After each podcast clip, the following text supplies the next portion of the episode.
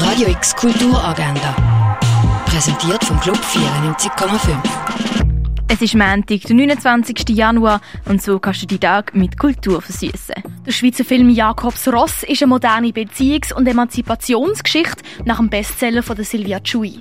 Er läuft um 10 vor 2, halb 5 und viertel ab 6 im Kultkino Atelier. Der Ausstellungsrundgang zum Nico Piroschmani startet am 3 in der Fondation Bayerlo. Rom im Jahr 1944. Hunger und Angst beherrschen die Stadt. Razzien, Verhaftungen und Folter durch die SS sind an der Tagesordnung. Mit drin der Widerstandskämpfer Mandredi. Das ist das Szenario vom Film Roma Sita Aperta. Den Film schauen kannst du am 6. im Stadtkino Basel. Und immer ich eine etwas andere Reise zu dir. Mehr über die Ausstellung erfahren kannst du im Mux in Riechen.